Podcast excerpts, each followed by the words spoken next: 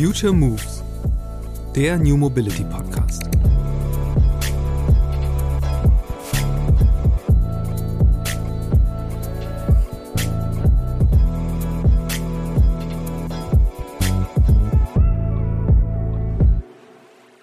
Die Pop-up-Radwege sind eigentlich überall ein sehr gutes Beispiel. Also gerade in Berlin war das ja auch so, Friedrichshain-Kreuzberg, da wurde dann geklagt. Das waren dann eine der ersten, die das gemacht haben während der Corona-Pandemie. Ähm, und waren letztendlich sind da, finde ich, auf eine sehr kreative Art und Weise mit umgegangen, weil sie halt gesagt haben, super, wir werden beklagt. Das gibt uns den Anlass, das nochmal nachzuschärfen in der Begründung und dann haben wir es rechtssicher. Das ist natürlich aber ein Vorgehen, das kann man nicht von allen Kommunen erwarten. Da muss man eben sehr mutig sein, weil wir haben leider in Deutschland die Kultur, dass wenn solche verkehrlichen Veränderungen von der Stadt angeboten werden, gemacht werden, umgesetzt werden, wie gut oder schlecht es sein mag, sie werden auf jeden Fall beklagt werden. Das heißt, die meisten Kommunen möchten sich auf diesen Rechtsstreit nicht einlassen, weil das ja auch viel Ressourcen und Zeit frisst. Und es ist wahnsinnig frustrierend, Verkehrsprojekte aufzubauen, die man dann im Nachhinein wieder abbauen muss. Ähm, insofern braucht es da am Ende natürlich eine, eine größere Rechtssicherheit für die Kommunen. Und gleichzeitig kann man sie nicht genug darin bestärken, genau diese kreativen Wege auch mal zu gehen und sagen, okay, dann werden wir vielleicht mal beklagt und dann müssen wir es vielleicht besser nachbegründen. Die Leichtigkeit des Verkehrs. Diese geradezu poetisch anmutende Formel ist eines der höchsten Ziele im Straßenverkehr in Deutschland. Zumindest aus juristischer Perspektive. Denn das Straßenverkehrsgesetz und die daraus abgeleitete Straßenverkehrsordnung, meist kurz StVO genannt, geben ein Ideal vor das möglichst reibungslose Vorankommen von A nach B. Praktisch und historisch bedingt bedeutet dies in Deutschland vor allem die Leichtigkeit für alle, die im Auto unterwegs sind. Und mit Blick auf die Ziele der Verkehrswende liegt das Konfliktpotenzial vor allem im urbanen Raum auf der Hand. Die Flächen dort sind begrenzt. Sollen Rad- und Fußverkehr mehr Platz bekommen, wird dieser zwangsläufig an anderer Stelle fehlen oder, um es offen auszusprechen, dem Auto weggenommen. Und darum bekommen Autofahrende mit Verweis auf ihre beschnittene Leichtigkeit immer wieder recht, wenn sie gegen Experimente mit autofreien Zonen, temporären Straßensperrungen und Pop-up-Radwegen auf juristischem Wege vorgehen. Meine Gästin in dieser Episode des Future Moves Podcasts ist gewissermaßen Expertin für diese Konfliktlage. Jana Aljetz ist Politikwissenschaftlerin und arbeitet beim Berliner Think Tank Agora Verkehrswende. Als Projektleiterin städtische Mobilität befasst sie sich dort mit der Frage, wie die Verkehrswende im urbanen Raum gelingt und damit auch mit den Gründen, woran sie bislang oft scheitert. Welche Bedeutung Straßenverkehrsgesetz und STVO als Endgegner der Mobilitätswende haben, darum geht es in unserem Gespräch. Und in dem habe ich einige wissenswerte Dinge gelernt. Unter anderem, warum oft erst ein Unfall passieren muss, ehe gefährliche Straßenstellen entschärft werden. Weshalb eine Parkraumbewirtschaftung immer nur Straßenzug um Straßenzug eingeführt werden kann. Und wieso sich vor allem CDU-CSU geführte Kommunen dafür einsetzen, künftig über Tempo 30 innerorts selbst bestimmen zu können. Viel Spaß!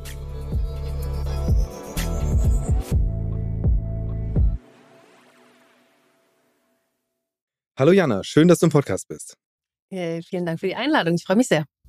Wir wollen heute über den, ich sag mal, Endgegner der Verkehrswende sprechen, über äh, die Straßenverkehrsordnung, beziehungsweise wollen wir ein bisschen Klarheit reinbringen, ähm, inwieweit eigentlich äh, juristische Rahmenbedingungen, wie sie gerade existieren, ähm, da welchen Einfluss sie darauf haben, wie schnell wir mit der Verkehrswende vorankommen und äh, was sich äh, gegebenenfalls ändern müsste, um einfach das Tempo zu erhöhen, um die Ziele zu erreichen hinsichtlich ähm, ja, Antriebswende oder auch äh, ökologischer Verkehrswende oder auch einfach Modal Shift. Ähm, aber wir wollen jetzt gar nicht zu weit vorgreifen. Ähm, würdest du denn meine, meine, meine These teilen, zu sagen, wirklich der größte Brocken, den wir erstmal schaffen müssen, sind eigentlich äh, die juristischen Bedingungen und gar nicht unbedingt die technischen Feinheiten, über die hauptsächlich diskutiert wird?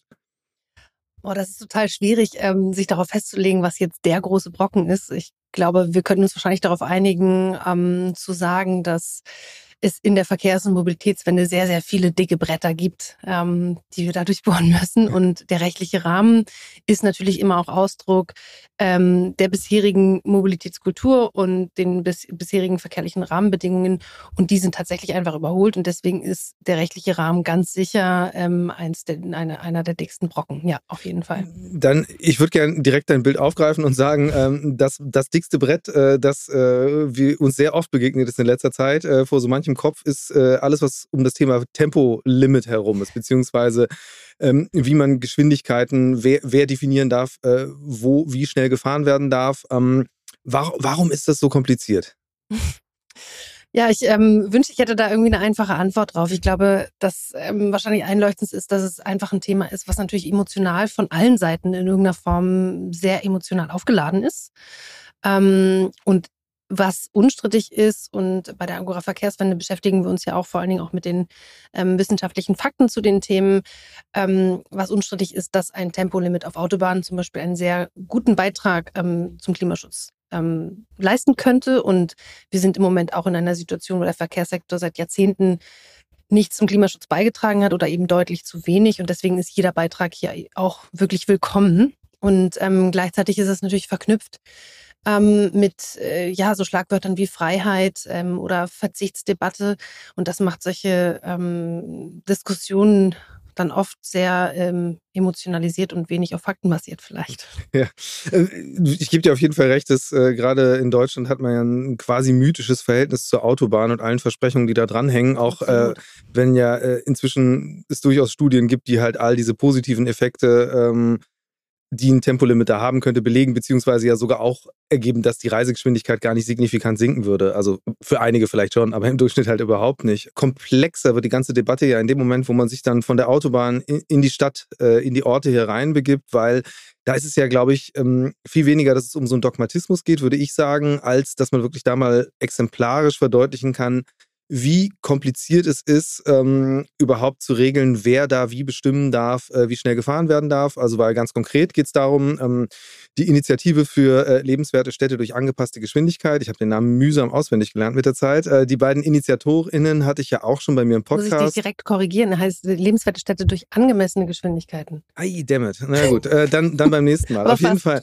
Äh, auf jeden Fall ähm, diese Initiative, die äh, ja seitdem ich mit den beiden äh, gesprochen hatte, schon wahnsinnig gewachsen ist, ähm, setzt sich ja dafür ein, dass sie einfach überhaupt die Hoheit kriegen, ähm, bestimmen zu dürfen ähm, innerhalb ihrer Kommunen, wo welche Richtgeschwindigkeit äh, zu gelten hat. Ähm, und lass uns mal da ein bisschen einsteigen, weil du bist ja auch äh, relativ eng, beziehungsweise ihr als Agora Verkehrswende äh, relativ eng verbandelt mit der Initiative. Ähm, Im Vorgespräch hattest du mir schon verraten, dass inzwischen, ähm, ich glaube, es waren über 700 Gemeinden sich angeschlossen hatten, Richtig, die ja. 32 Millionen äh, BewohnerInnen dieses Landes repräsentieren oder ja. abdecken sozusagen.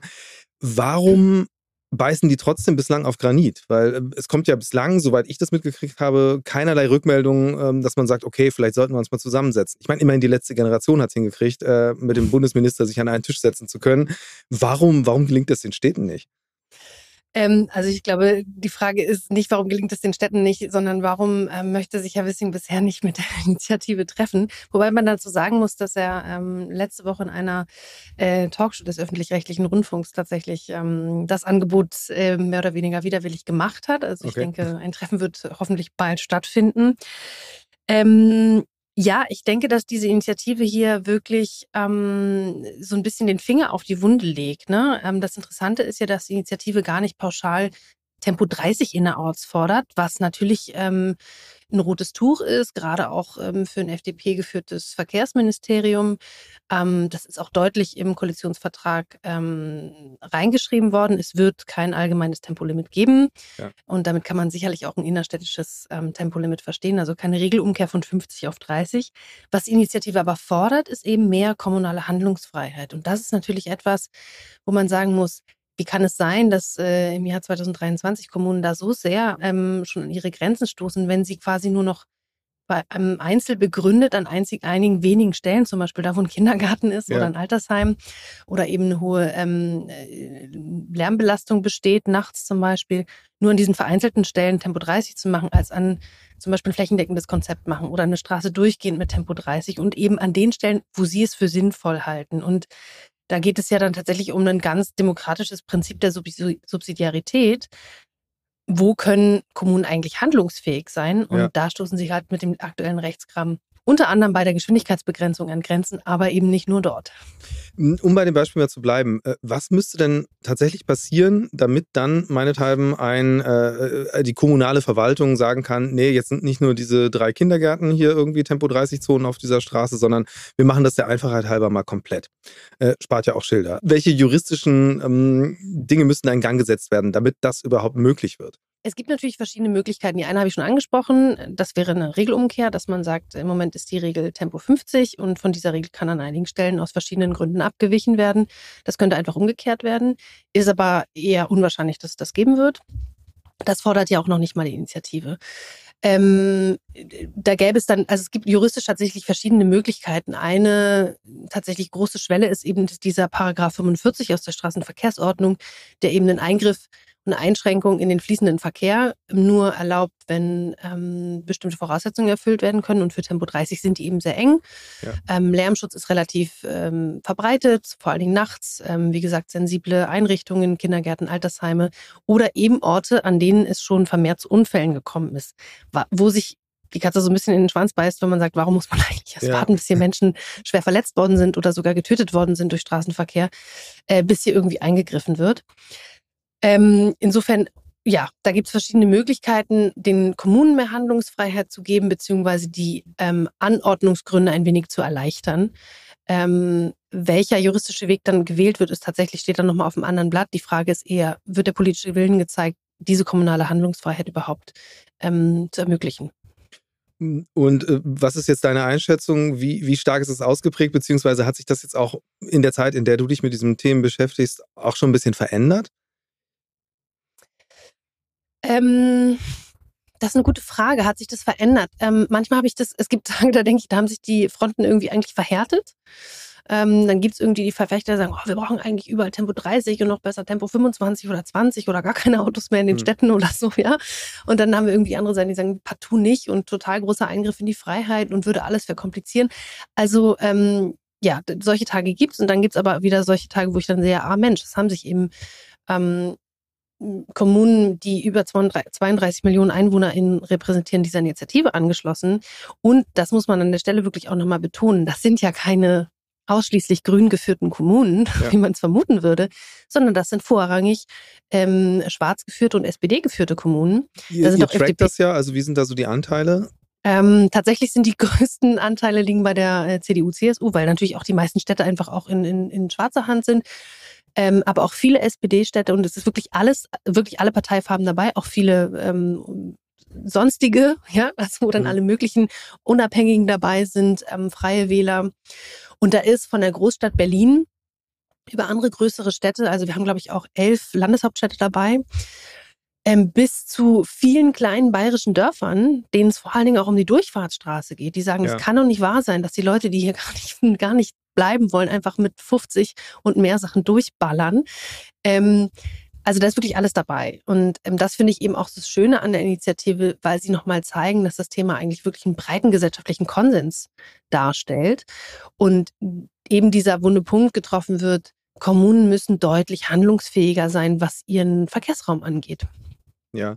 Und ähm, was ich mich ja frage ist, also beziehungsweise mir begegnet immer wieder diese, ähm, ich glaube, die Leichtigkeit des Verkehrs. Das ist äh, die fast schon poetische Formulierung, die ja immer so da drin steckt. Schön, ne? und absolut. Und ähm, ja, und dass es halt diese zwei Prinzipien gibt, äh, Sicherheit und Leichtigkeit. Und ähm, dass äh, eine Forderung von euch ist ja, äh, Sicherheit einfach mal höher zu gewichten, um einfach äh, da eine Hierarchie zu schaffen, die natürlich dann auch andere Ausdeutungen von Regeln ermöglichen würde. So habe ich es verstanden.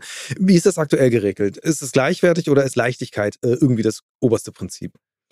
Nein, das Straßenverkehrsgesetz, mhm. ähm, das steht ja quasi über der Straßenverkehrsordnung. Die Straßenverkehrsordnung kennen wir alle als ähm, die vielen Regeln, die wir ja. ähm, für die Führerscheinprüfung lernen und äh, dann auch hoffentlich anwenden.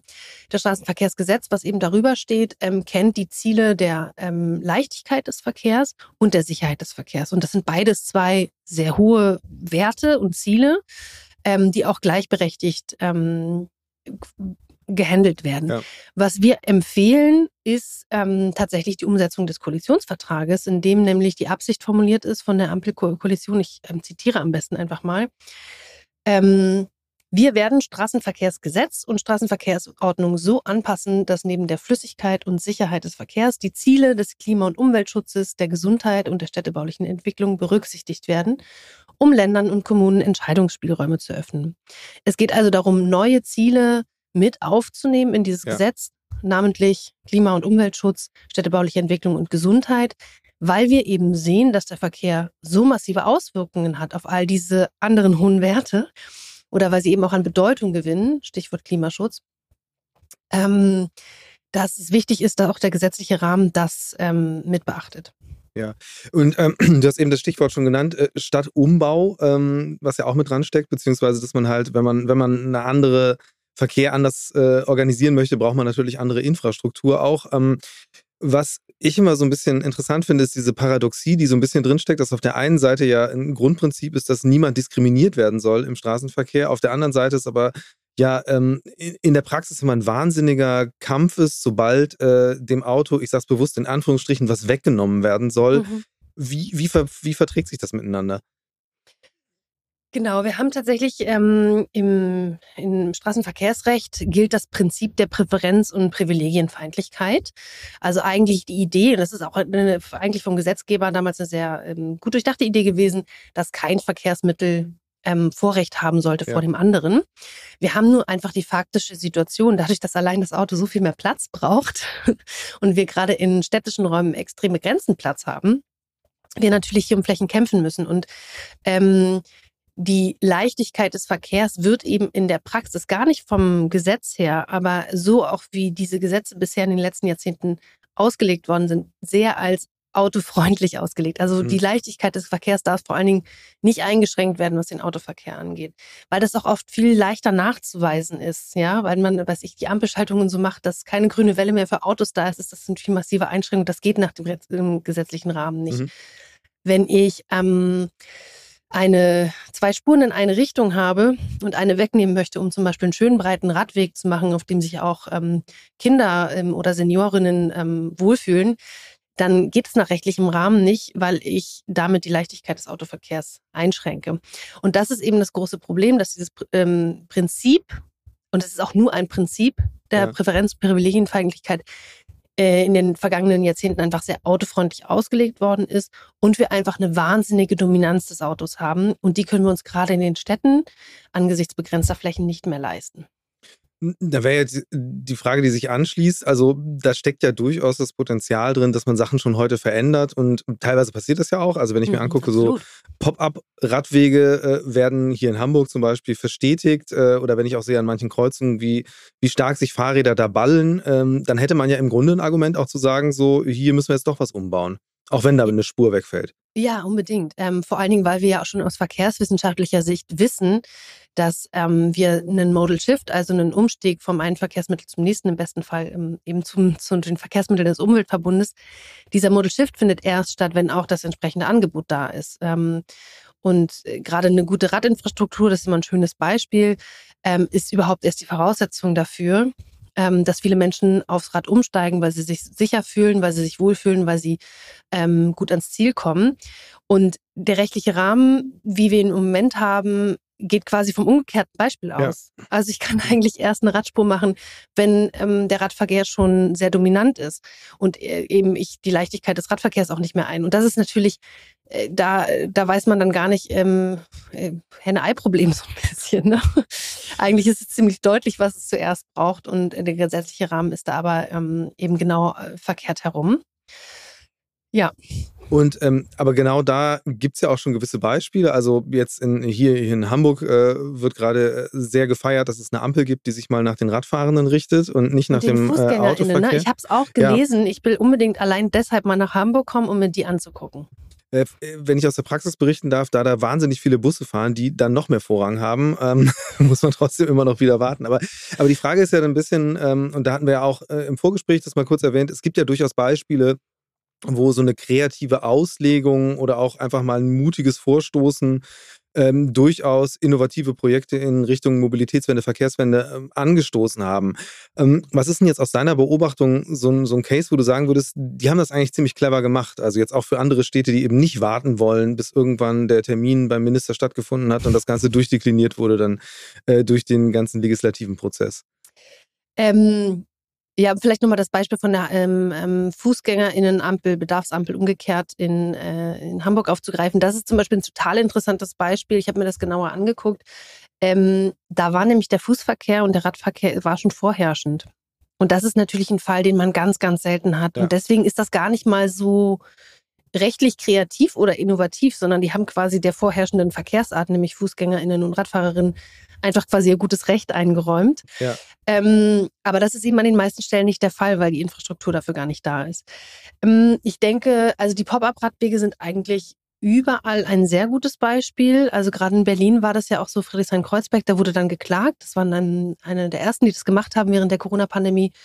Ähm, und waren letztendlich sind da, finde ich, auf eine sehr kreative Art und Weise mit umgegangen, weil sie halt gesagt haben, super, wir werden beklagt. Das gibt uns den Anlass, das nochmal nachzuschärfen in der Begründung ja. und dann haben wir es rechtssicher. Das ist natürlich aber ein Vorgehen, das kann man nicht von allen Kommunen erwarten. Da muss man eben sehr mutig sein, weil wir haben leider in Deutschland die Kultur, dass wenn solche verkehrlichen Veränderungen von der Stadt angeboten werden, gemacht werden, umgesetzt werden, wie gut oder schlecht es sein mag, sie werden auf jeden Fall beklagt werden. Das ja. heißt, die meisten Kommunen möchten sich auf diesen Rechtsstreit nicht einlassen, weil das ja auch viel Ressourcen und Zeit frisst. Und es ist wahnsinnig frustrierend, Verkehrsprojekte aufzubauen, die man dann im Nachhinein wieder abbauen muss. Ähm, insofern braucht es da am Ende natürlich eine, eine größere Rechtssicherheit für die Kommunen. Und gleichzeitig kann man sie nicht genug darin bestärken, genau diese kreativen Wege auch mal zu gehen und sagen, okay, dann werden wir vielleicht mal beklagt und dann müssen wir es vielleicht besser nachbegründen, weil diese Pop-up-Radwege haben sich ja ähm, absolut bewährt und damit eben auch in ganz Deutschland. Ja, ähm, ist ja auch, also verstehe ich dann auch richtig. Also die Idee ist halt im Grunde, äh, wir machen jetzt was Temporäres in der Hoffnung, dass wir dadurch Verkehrsströme schon mal ähm, ein bisschen einen Shift hinkriegen, damit wir dann die Begründung haben, dass es tatsächlich ähm, eine rechtliche Grundlage gibt zu sagen, ja, aber jetzt ist ja mehr Radverkehr da, also brauchen wir die Autospur nicht. Oder das ist ja fast schon ähm, strategisch gedacht. ja, auch, aber tatsächlich auch ähm, das in dem Sinne des Experimentierens und der Innovationen äh, im wahrsten Sinne des Wortes zu verstehen. Also man kann ja auch mal so einen Pop-up-Weg machen und gar nicht den Anspruch haben, dass der schon von vornherein perfekt geplant ist, sondern man sagt, ah ja, okay, die Poller funktionieren an der Stelle eigentlich überhaupt nicht, haben wir in der Praxis festgestellt. Auch im Plan sah das vielleicht ganz schick aus, aber ja. so, ähm, dann haben wir festgestellt, die Feuerwehr hat nochmal ganz andere Ansprüche. Also da auch so ein bisschen bei Learning by Doing, eigentlich so ein äh, man, neudeutsch würde man wahrscheinlich irgendwie sagen, so ein agiles Projektmanagement eigentlich. Weil im Moment sind wir auch in einer Situation, wo die Kommunen 10 bis 15 Jahre an einem Radweg äh, planen. Und die Zeit haben wir einfach nicht mehr. Ähm, um unsere Städte umzubauen, weil wir ja einfach wirklich äh, gerade in den großen Städten eigentlich mit einem Verkehrskollaps zu tun haben. Man steht mehr, als dass man irgendwie vorankommt. Ähm, wir haben eine wahnsinnige ähm, Luftverschmutzung etc. Also das ist äh, insofern ähm, ein zu langer Zeitraum und deswegen braucht es genau diesen, diese kreativen Spielräume und diesen Mut von Kommunen auch voranzugehen. Und ähm, das können wir an der Stelle nur unterstützen. Hm, hast du da noch ein weiteres Beispiel, wo du sagst, das ist auch clever, also vielleicht auch mit Blick auf äh, Fußverkehr? Ähm, also was ich auf jeden Fall ein, äh, ein generell gutes, äh, vorbildliches Beispiel finde, ist äh, die Stadt Freiburg, die jetzt ein ähm, großflächiges ähm, großflächig Parkraummanagement anlegt. Also angefangen hat sie eben mit den Bewohnerparkausweisen. Ähm, das ist generell für die Mobilitätswende immer gut, weil sie Menschen dazu motiviert, das Auto öfter stehen zu lassen, weil es einfach zu teuer wird, auch das Auto immer überall zu bezahlen und weil einfach die Verfügbarkeit von Parkplätzen steigt. Ähm, für den Fußverkehr ähm, ich glaube, da sind, ist noch keine Kommune so richtig gut drin. Okay. Weil das wirklich auch ein bisschen das vernachlässigte Stiefkind vielleicht der Mobilitätswende ist. Ne? Also absurderweise, wo wir alle irgendwie meistens FußgängerInnen sind. Ähm, zumindest irgendwie in bestimmten Lebensphasen oder ja. zumindest kurzzeitig am Tag. Ähm, aber ist auf jeden Fall noch eine Vernachlässigung. Im Radverkehr passiert eine ganze Menge. Ähm, da kann man auf jeden Fall Aachen auch nennen.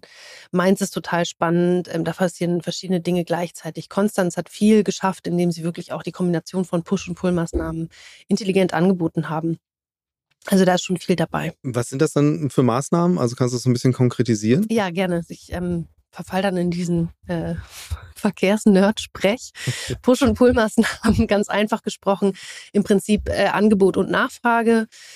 Ähm, auch das zeigen Jahrzehnte von Verkehrsforschung, dass es eben nicht reicht, nur das Angebot zu verbessern. Also Angebotsverbesserung wäre dann eben bessere Radinfrastruktur, günstigerer und besser ausgebauter ÖPNV, sondern dass es gleichzeitig auch die Push-Maßnahmen braucht und damit eben die, wie wir das ausdrücken, die überholten Privilegien des Autoverkehrs eigentlich zurückdrängen. Also Parkraummanagement würde dazu gehören, Zufahrtsbeschränkungen, mhm. Umweltzonen. Mhm ähm, ja, Bepreisungen aller Art letztendlich, ähm, aber eben auch den Autoverkehr generell nicht mehr so attraktiv zu machen. Also diese Push-Maßnahmen braucht es auf jeden Fall auch.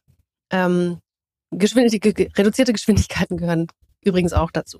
Ja, hm, du hast jetzt mehrmals schon Parkraummanagement ähm, erwähnt. Äh, das ist wiederum auch ein Thema, äh, da habe ich äh, auch in unserem Vorgespräch viel gelernt darüber, weil ich endlich verstanden habe, warum es eben selten den großen Wurf gibt, sondern eher in so einer, so einer ähm, ja, Schritt-für-Schritt-Strategie diese Anwohnerparkzonen ausgeweitet werden. Mhm. Da würde mich mal interessieren, also zum einen erklär das gerne nochmal den ZuhörerInnen, äh, wie genau das funktioniert und warum das so lange dauert. Also jetzt aus Perspektive einer Person, die halt keine Angst hat, dass ihr Auto da irgendwann in einer teuren Parkzone landet und vielleicht auch, warum das in Freiburg dann einfach jetzt ähm, für dich so besonders ist. Mhm. Also Parkraummanagement, ähm, man unterscheidet im Prinzip zwei Arten. Das eine sind natürlich die Bewohnerparkausweise. Das ist ein Vorrecht für die Anwohnenden ähm, unter bestimmten Voraussetzungen. Ähm, ihr Auto Wieder wären? Na, ein, an, meistens ist, reicht es eigentlich tatsächlich Anwohner zu sein und okay. ein Auto zu besitzen. Ähm, und die werden dadurch, dass sie ein Vorrecht sind, auch äh, in der Regel unbegrenzt ausgegeben. Das finde ich auch ganz interessant. Ähm, aber das ist nochmal ein anderes Thema. ähm, und diese Bewohnerparkausweise, die waren bis vor kurzem, ähm, wenn, ich, wenn ich mich nicht ganz irre, bis Sommer 2020, ähm, waren die quasi bundesweit gedeckelt. Da konnte man maximal als Kommune 30 Euro dafür erheben. 30 Euro sind ist so Im wenig Jahr, Geld im Jahr, ja. Das hat noch nicht mal die Verwaltungskosten abgedeckt. Das heißt, die Allgemeinheit finanziert eigentlich ähm, den Parkplatz vor der Tür, ohne dass es jetzt ein Anrecht darauf gibt, vor der Tür Haus parken zu können. Also das ist ja kein privater Parkplatz, aber es ist zumindest ein Vorrecht gegenüber denjenigen, die dort nicht in der Straße wohnen. Ähm, das wurde jetzt ähm, verändert und seitdem können die frei gewählt werden, entweder von den Ländern oder von den Kommunen selbst, je nachdem, was die Bundesländer entscheiden. Und Freiburg hat da zum Beispiel eine sehr clevere Lösung ähm, gewählt, die ähm, unterscheiden ähm, die Höhe des ähm, Bewohnerparkausweises nach der Länge des Fahrzeugs. Also je größer ein Fahrzeug, sprich, ja. je mehr Platz ich einnehme, desto mehr zahle ich auch dafür. Und das kommt eben auch dem, dem Verursacherprinzip viel näher. Ähm, andere Länder folgen. Ähm, Berlin und NRW werden wahrscheinlich so bei 120 liegen. Das ist auf jeden Fall sehr interessant, auch weil es natürlich soziale Fragen nach sich zieht. Ähm, und zum anderen gibt es eben das Kurzzeitparken. Bei beiden Formen kann überhaupt die Parkraumbewirtschaftung stattfinden, also Preise dafür erhoben werden, wenn die Kommune einen Parkdruck nachgewiesen hat. Mhm. Und das ist insofern interessant, weil Parkdruck nachzuweisen ist aufwendig. Ja, das ja, muss, wie, wie, macht man das? Also guck mal, wie viele Autos vorbeifahren muss, und schauen. Ich muss es selber zum Glück noch nicht hm. machen. Ähm, aber die, da, da, da, finden dann tatsächlich auch äh, Verkehrszählungen statt. Ne? Wir wissen ja auch inzwischen, dass ein Drittel des innerstädtischen Verkehrs auf Parksuchverkehr zurückgeht, was ja absurd ist, weil Leute ja. lieber fünfmal im Block fahren, als irgendwie ins Parkhaus, ja. ja, ja. Oder ins Parkhaus zu fahren oder zwei Euro irgendwie am Straßenrand zu zahlen. Ähm, also es muss ein hoher Parkdruck nachgewiesen sein. Also das ist dann über einen längeren Zeitraum. Das reicht nicht, dass da an einem Tag mal eine Straße ein bisschen zu voll geparkt war über einen längeren Zeitraum. Das ist aufwendig, ähm, kostenaufwendig, zeitaufwendig und kann eben nur Straßenzug für Straßenzug machen, weil eben eine Parkraumbewirtschaftung wieder einen Eingriff in, den, ähm, in die Leichtigkeit des Verkehrs ähm, darstellt. Und deswegen muss jeder, jeder Eingriff extrem nachgewiesen werden. Und deswegen ja. erleben viele das Wort, ah ja, okay, in der Straße ist jetzt plötzlich Bewohnerparken, kombiniert vielleicht mit Kurzzeitparken in der nächsten Nachbarstraße nicht. So, dann findet eine Verlagerung statt, dann kann dann da wieder der Parkdruck nachgewiesen. Wahnsinnig aufwendig. Auch da wieder ist das Stichwort der, die kommunale Handlungsfreiheit. Also den Kommunen wirklich die Möglichkeit zu geben, flächendeckendes Parkraummanagement zu machen, weil auch das nachgewiesenermaßen dafür sorgt, dass die Parkplatzverfügbarkeit sich verbessert und der öffentliche Raum sinnvoller genutzt wird und viele ihr Auto einfach öfter mal stehen lassen oder ganz abschaffen. Was mich total interessieren würde, ist auch so ein bisschen, also wie arbeitet ihr da eigentlich? Also, weil ähm, jetzt, um das zu verstehen, ihr seid ja das, was man gemeinhin als, als Think Tank bezeichnet. Mhm. Ähm, was genau ist eigentlich so euer, euer Auftrag und vor allen Dingen, ähm, wie, was sind das für Modelle oder für Vorschläge, die ihr entwickelt und woher holt ihr dann so die Inspiration für die Dinge? Also das große Organisationsziel von Agora Verkehrswende ist eben die Dekarbonisierung des Verkehrs. Und, ähm, und diese Verkehrswende verstehen wir eben einerseits als Antriebswende, ähm, sprich die Elektrifizierung des Verkehrs, ähm, weil das einfach der das Gros der Emissionseinsparung bringen wird. Ja. Ähm, und zum anderen eben die Mobilitätswende, also die ähm, Reduzierung der Pkw-Kilometer und die Stärkung des Umweltverbundes. Und da sind wir vor allen Dingen eben im städtischen Raum ähm, ist das besonders wichtig, weil auch die Möglichkeiten einfach schon dafür da sind. Ja. Und äh, im Prinzip arbeiten wir als Think Tank so, dass wir ähm, zum Beispiel viele Studien beauftragen zu aktuellen politischen ähm, Fragen, von denen wir wissen, dass sie brennen, dass sie hilfreich sein könnten. Ähm, wie gesagt, immer wissenschaftsbasiert, faktenbasiert und dann eben auch mit verschiedensten Akteuren, parteiübergreifend, wir sind parteilich auch unabhängig, ähm, mit den verschiedenen Akteuren ins Gespräch kommen und ja. im Sinne der Agora an einen Tisch bringen. Mhm. Und ganz konkret arbeite ich zum Beispiel mit sehr vielen Kommunen zusammen.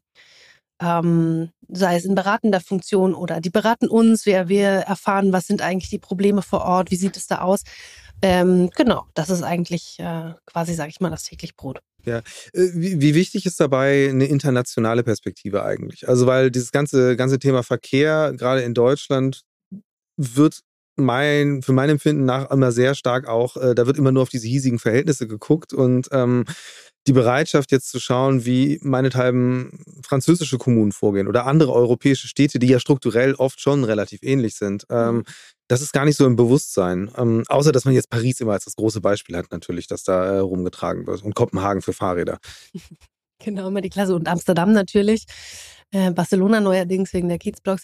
Nee, also ich glaube, ähm, das ist, liegt so ein bisschen in der Natur der Sache, ne? dass der Verkehr, der ist natürlich auch sehr national ähm, organisiert. Unser Fokus war auch auf dem landgebundenen Verkehr, der verursacht ja auch die allermeisten Emissionen, also 96 Prozent der Klimaemissionen aus dem Verkehr kommen aus dem Straßenverkehr. Das ist einfach auch ja. deswegen das, der große Fokus. Ähm, aber nichtsdestotrotz werden internationale Fragen immer wichtiger, einfach für den Austausch. Ähm, was kann man voneinander lernen? Auf jeden Fall. Ähm, und deswegen ist es gar nicht so banal, äh, mal mit Paris zu sprechen oder mit Barcelona oder Kopenhagen oder. Ja, oder vielleicht Amsterdam. auch kleineren Kommunen, also keine Ahnung. Klar, und auch mit ähm, kleineren Kommunen unbedingt. Bei uns wird das auf jeden Fall perspektivisch auch eine größere Rolle spielen. Uns gibt es ja noch vergleichsweise gar nicht so lange, ne, seit 2016. Da war der Fokus jetzt auf jeden Fall in den letzten Jahren ähm, eher im nationalen Rahmen, aber wir arbeiten auch immer internationaler. Ähm, einige meiner Kollegen und Kolleginnen arbeiten sogar irgendwie in Thailand, ähm, neuerdings auch in einigen afrikanischen Ländern. Also ähm, das bleibt auf jeden Fall ein Thema. Ich glaube, gerade was die internationale Frage angeht, ist es natürlich auch immer so verlockend. Man kann natürlich hier hingucken und zu sagen, uh, die stehen ja noch viel schlechter da als wir. Ja, die fahren ja noch viel mehr Verbrenner. Oder man guckt eben, weiß ich nicht, nach China und sagt, wow, da ist irgendwie Elektromobilität schon völlig angekommen. Ähm, ja. Keiner kauft mehr Verbrenner.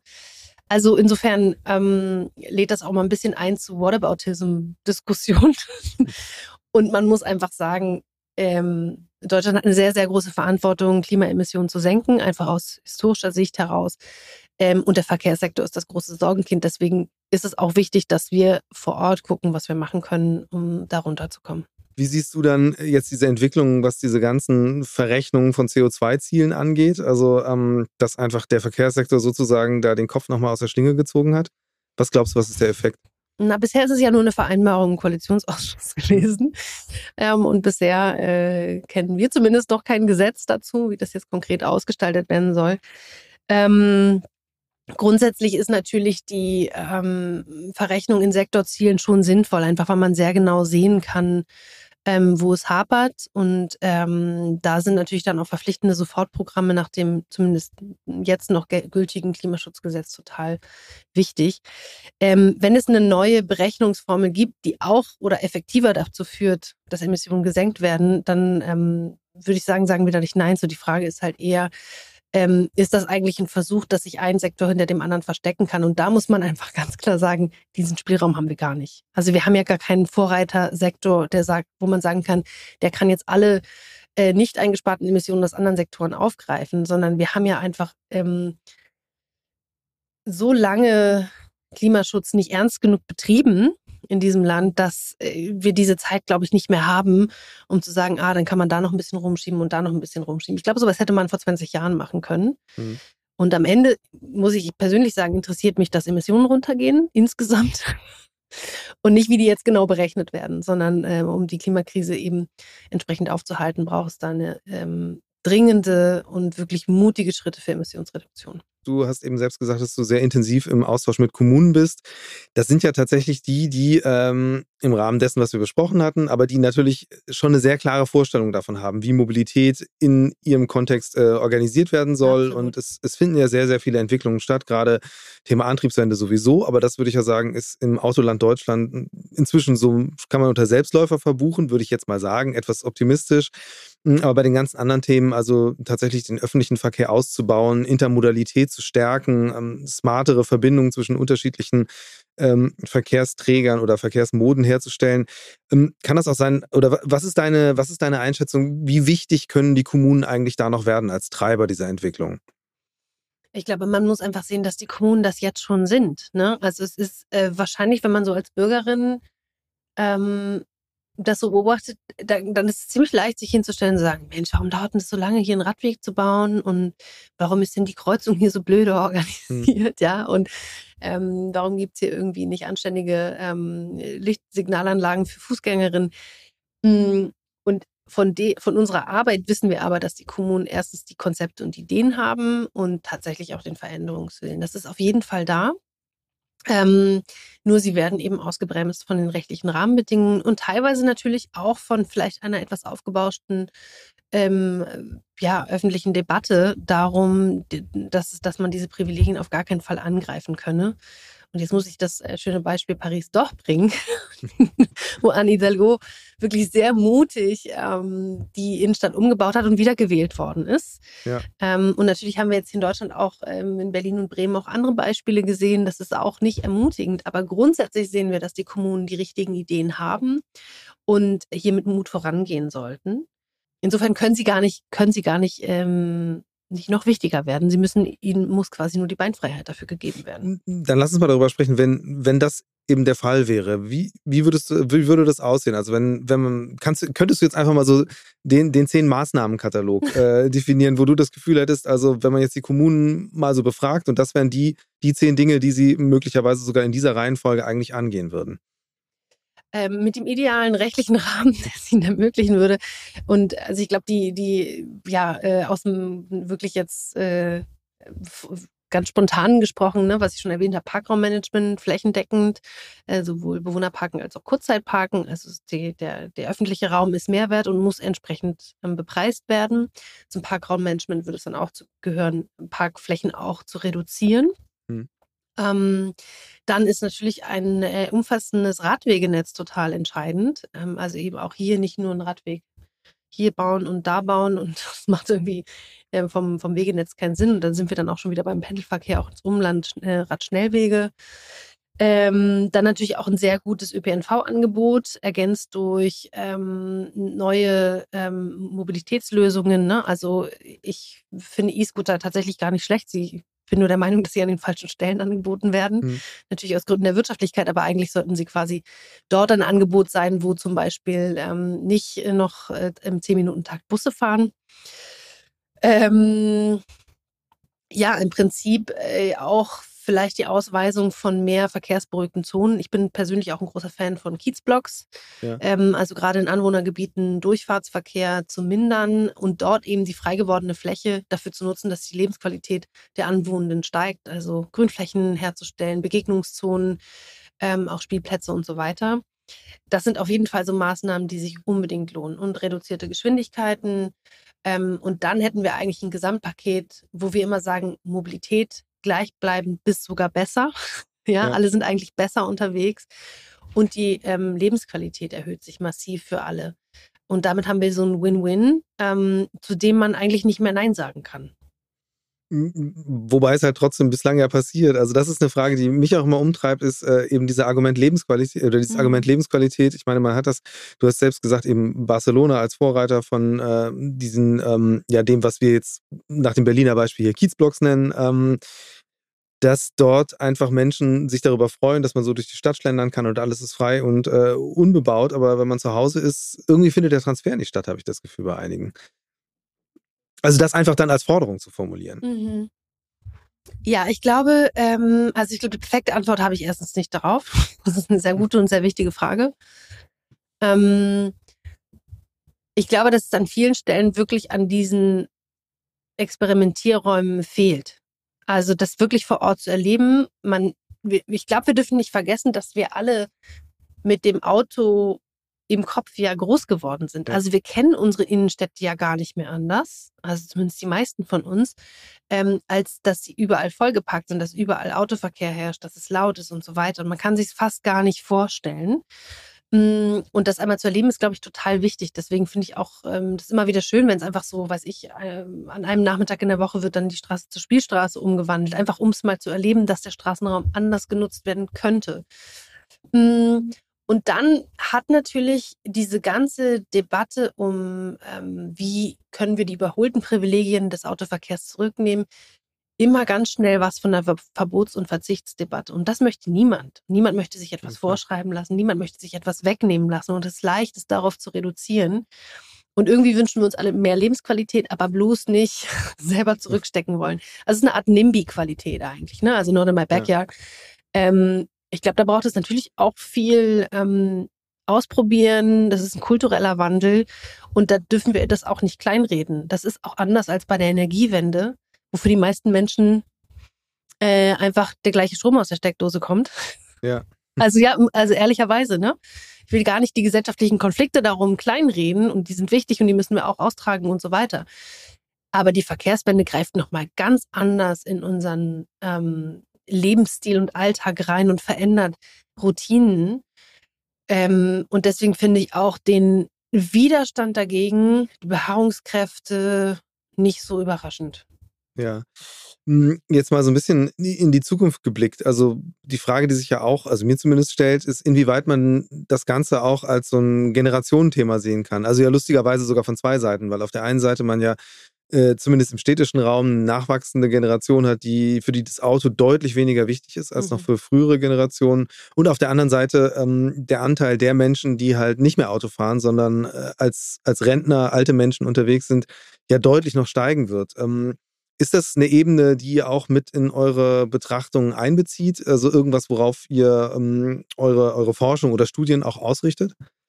Also bisher haben wir tatsächlich noch nichts mhm. Explizites gemacht, auch zu diesem kulturellen Wandel, der auch mit dem demografischen Wandel zu tun hat.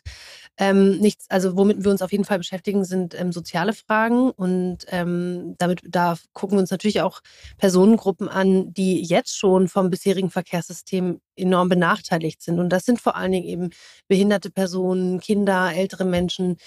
Ähm, die, also weil auch immer ja gerne gesagt wird, im ländlichen Raum, das geht nicht ohne Auto, da muss ich immer an meine Großeltern denken, die bis zuletzt in einem ähm, ostfriesischen Dorf gelebt haben, wo nie ein Bus fuhr und als die kein Auto mhm. mehr fahren konnten, sind die überhaupt nirgendwo mehr hingekommen. Ein Bus wäre ja. für die richtig gut gewesen, ja. ja.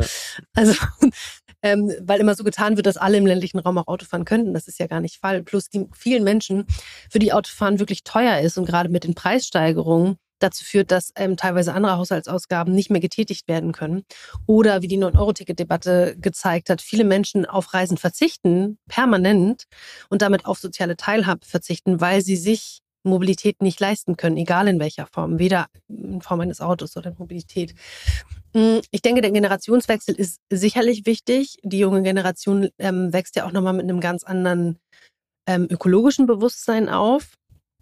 Nichtsdestotrotz ist natürlich klassischerweise immer so ein bisschen der Punkt der Familiengründung, wo dann das ja. Auto plötzlich doch eine Rolle spielt, weil man merkt, dass man sich nicht mehr anders fortbewegen kann. Also ich glaube, das äh, muss ich dann noch zeigen. Und was auch hinzukommt, viele junge Menschen fahren ja auch deshalb kein Auto mehr, nicht weil sie keinen Bock drauf hätten, sondern weil sie sich schlichtweg nicht leisten können. Ne? Also mhm. das ist ja auch nochmal so ein Punkt, der da gerne unter den Teppich gekehrt wird, dass auch ähm, vielleicht auch die ähm, Arbeits- und Lohnbedingungen sich auch verändert haben.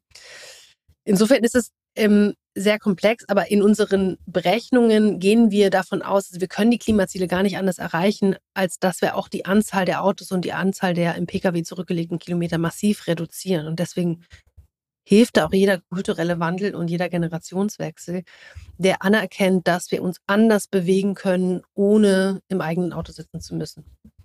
Ja, ich, ich, ich bin gespannt, äh, wie schnell das, äh, wie schnell das stattfinden wird. Also ich meine, am Beispiel der Energiewende hat man gesehen, also der Anlass war jetzt äh, auf jeden Fall äh, kein, keiner, den man unbedingt haben möchte. Ähm, aber das Tempo, das auf einmal entwickelt wurde, darin eine Vision zu entwickeln, wie eine dekarbonisierte ähm, oder weitestgehend dekarbonisierte Energie aussehen kann und wie man das organisieren kann, das gibt ja schon mal irgendwie ein Beispiel vor. Ähm, Würde mich freuen, wenn das im Bereich Mobilität auch gelingt und dann auch gute Konzepte da sind. Auch wenn ja. das natürlich extrem komplex ist, wie du es selbst sagst. Es ist total komplex, aber ich glaube, da, da sprichst du genau den richtigen Punkt an. Ne? Ähm, an vielen Stellen müssen wir uns einfach trauen und müssen wir den politischen Willen dafür, für diese Veränderung umsetzen, weil die Konzepte und Ideen sind da. Es ist nicht so, ähm, dass wir hier auf irgendwelche Lösungen warten müssten. Es ist nicht so, dass irgendwelche Technologien noch entwickelt werden müssten. Es ist alles dafür da. Wir müssen es halt anfangen umzusetzen. Das ist schon ein sehr gutes Schlusswort, das du da gibst. Äh, ich würde ganz, ganz am Ende aber gerne noch zu einer Rubrik kommen. Und zwar ist es der Mix der Woche. Da rede ich mit meinen GästInnen darüber, wie sie selbst im Alltag sich fortbewegen. Das ist so langweilig. Äh, wie gestaltet, ja, wie gestaltet sich deine Mobilität? Ich bin natürlich, äh, also um das Klischee zu bedienen, äh, mhm. von einer Think Tank-Mitarbeiterin in, in der Hauptstadt. Äh, ich bin vorrangig mit dem Fahrrad unterwegs. Ähm, ja. Bis vor wenigen Jahren immer noch äh, mit verschiedenen, diversen, sehr hübschen Rennrädern. Inzwischen habe ich so ein Mama-Fahrrad, wo auch so ein Kindersitz raufpasst. Und äh, meine Tochter fährt seit letztem Wochenende auch Fahrrad mit Pedale. Mhm. Und jetzt sind wir beide immer zusammen ganz schnell unterwegs. Sehr gut. Und sonst, ähm, wenn du, wenn du dich äh, auf weiteren Strecken ähm, oder hast, hast du ein Auto oder hast du Zugriff auf ein Auto? Ähm, ich habe neuerdings, also ich selber nicht. Ähm, ich habe einen Führerschein. Ähm, ich habe den erst mit 23 gemacht. Und ich muss gestehen, ich bin die schlechteste Autofahrerin dieser Stadt. Man sollte mich nicht hinter Steuer sitzen. Ich bin wirklich eine katastrophal schlechte Autofahrerin. Ich fahre unfassbar ungern Auto. Äh, mir ist das tatsächlich eine zu große Verantwortung. Ich habe manchmal das Gefühl, so ich kann damit jetzt irgendwie auf einen Schlag drei Leute umbringen und mich selber. Also irgendwie muss das nicht sein. Das ist kein, kein gutes Grundgefühl auf jeden nee. Fall. Ähm, ich bin öfter jetzt Beifahrerin. Wir leihen uns manchmal ein Auto von Freunden, wenn wir äh, mal rausfahren und es keine gute ÖPNV ähm, Anschlüsse gibt. Aber da ist dann schon die Präferenz auf jeden Fall mit öffentlichen auch zu fahren. Wunderbar. Ich danke dir ganz herzlich für das Gespräch und für die Einblicke. Und äh, ja, danke dir, Christian, für die Einladung.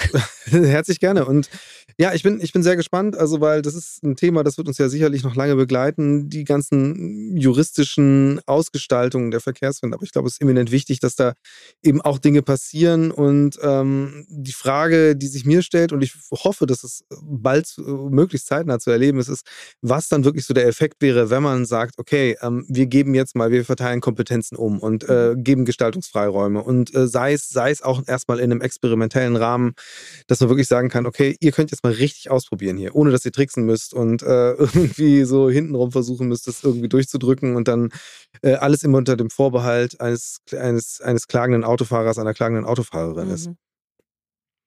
Ich bin auch gespannt. Also ich meine, es läuft ja jetzt alles gerade ähm, sehr heiß. Also ähm, wir erwarten eigentlich in den nächsten Wochen und Monaten deut deutlich Bewegung ähm, aus dem BMDV, dass da Vorschläge kommen. Und ähm, ja, wir sind gespannt, weil es steht schließlich im Koalitionsvertrag. Deswegen ähm, ist das doch auf jeden Fall vielversprechend. Wunderbar. Dann in, in diesem Sinne herzlichen Dank für das Gespräch und ähm, dann unterhalten wir uns nochmal, wenn wir den entscheidenden Schritt weiter sind, was dann passiert. Super. Okay, vielen Dank. Future Moves, ein Podcast von OMR und Hamburg Messe und Kongress.